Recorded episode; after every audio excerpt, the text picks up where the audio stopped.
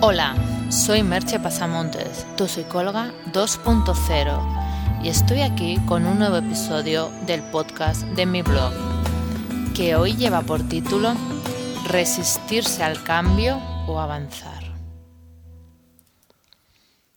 Como ya anticipaba en el anterior podcast, hoy os hablaré del tema de la resistencia al cambio de alguna manera, a los que seguís el blog y ya lleváis un tiempo también siguiendo los podcasts, os habréis dado cuenta que, de un modo u otro, casi siempre estoy hablando de la resistencia al cambio y de los diferentes modos de evitar quedarte anclado en lo mismo de siempre, repitiendo esquemas y conductas. Una de mis maneras favoritas de prepararse para esos cambios es ampliar el mapa mental, pensar fuera del marco ya que cuando lo hacemos, en un nivel de nuestra mente estamos empezando a generar nuevas opciones y eso es indispensable para que en un momento posterior podamos realizar las acciones que producirán esos cambios. Cuando hablo de ampliar el mapa mental, me estoy refiriendo al hecho de que todos nosotros tenemos de algún modo en nuestra cabeza un modelo de lo que es el mundo, no podemos percibir el mundo en su totalidad, es algo totalmente imposible para nuestro cerebro. Y entonces lo que hacemos es percibir un, modelo del mismo, lo que podríamos llamar un mapa, que nos sirve para entender la realidad y para tomar decisiones, para movernos, para conectar con la gente. Lo que pasa es que estos mapas mentales a veces son un poco restrictivos y en esa restricción nos obligan, sin darnos cuenta, a repetir y repetir las mismas acciones, sin pensar que si ampliáramos un poco ese mapa e hiciéramos eh, cosas nuevas, podrían suceder cambios. En el blog, eh, si pones en el buscador ampliar el mapa, verás numerosos posts en los que hablo de métodos, maneras, eh, consejos, pistas de cómo podemos ampliar nuestros mapas mentales. Porque si algo hemos de tener claro, es que lo que resulta inevitable cuando queremos eh, realizar un cambio es pasar a la acción. Hay esta primera fase que he comentado, que es empezar a generar las opciones en nuestra cabeza, pues es un modo de empezar a hacer eso posible, pero después no podemos quedarnos con esos cambios solo en la cabeza, porque si hacemos eso, que a veces lo hacemos, eso no son cambios verdaderos, son ilusiones de cambio o incluso autoengaños, ya que nos consolamos en ese pensar en el cambio cuando en realidad no estamos haciendo nada.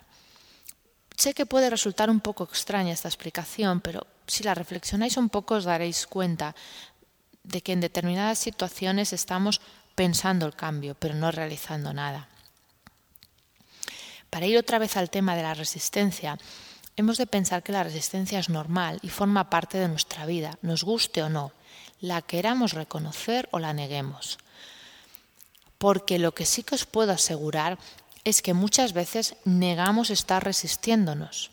Es algo que observo frecuentemente, sobre todo en el marco privilegiado que me da en las sesiones de terapia y coaching. En la vida cotidiana también lo veo, pero las sesiones te dan un contexto especial, ¿no? un contexto con más información, con una persona que realmente está más abierta y en la que puedes ver con claridad cuándo te has topado con una resistencia. También he de deciros que hay profesionales que opinan que la resistencia es un problema del terapeuta y no del cliente. Un problema, como os diría, como de que el terapeuta no sabe ir más allá. Yo ya os anticipo que no estoy de acuerdo con, esta afirmación. Puede haber casos en que eso sucede, que el terapeuta se sienta limitado y no sepa cómo, cómo seguir ante una resistencia. Pero también es cierto que resulta casi imposible llevar a una persona a un lugar al que no quiere ir o al que no está preparada para ir. Ese es el problema de la resistencia al cambio. Bajar la resistencia y cambiar te supone enfrentarte a cosas que tal vez no quieras ver. Te obliga a tomar decisiones incómodas y a transitar caminos en los que no te sientes seguro. Tenemos una cierta tendencia al ser humano a, llámale, acomodarnos, a estar en una zona en la que nos sintamos confortables y hacer cosas en las que de algún modo podemos prever las consecuencias. El problema es que cuando hacemos esto no, avanzamos, no sucede nada. Y ese aventurarnos a los cambios es la única manera de descubrir nuevos recursos en ti y de verdad encontrarte contigo mismo, con tu yo más auténtico.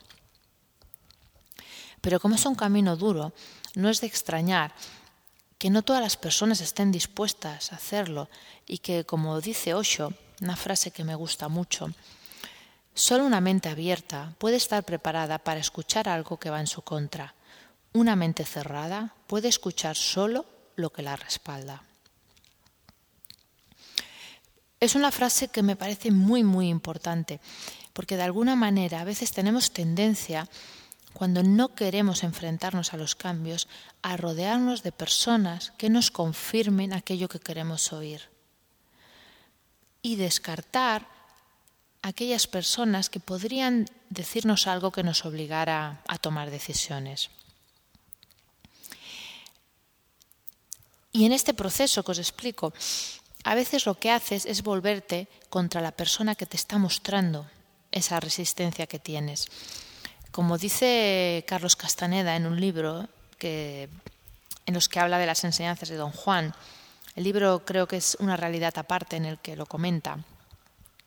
Hay un momento en el que Don Juan, que se supone que es un chamán, un brujo, tal vez, una especie de gurú, le dice a, a su discípulo, a los seres humanos les encanta que les digan lo que deben hacer pero aún les gusta más luchar y resistirse a hacer lo que se les dice, y de este modo se enredan en aborrecer a quien los ha aconsejado.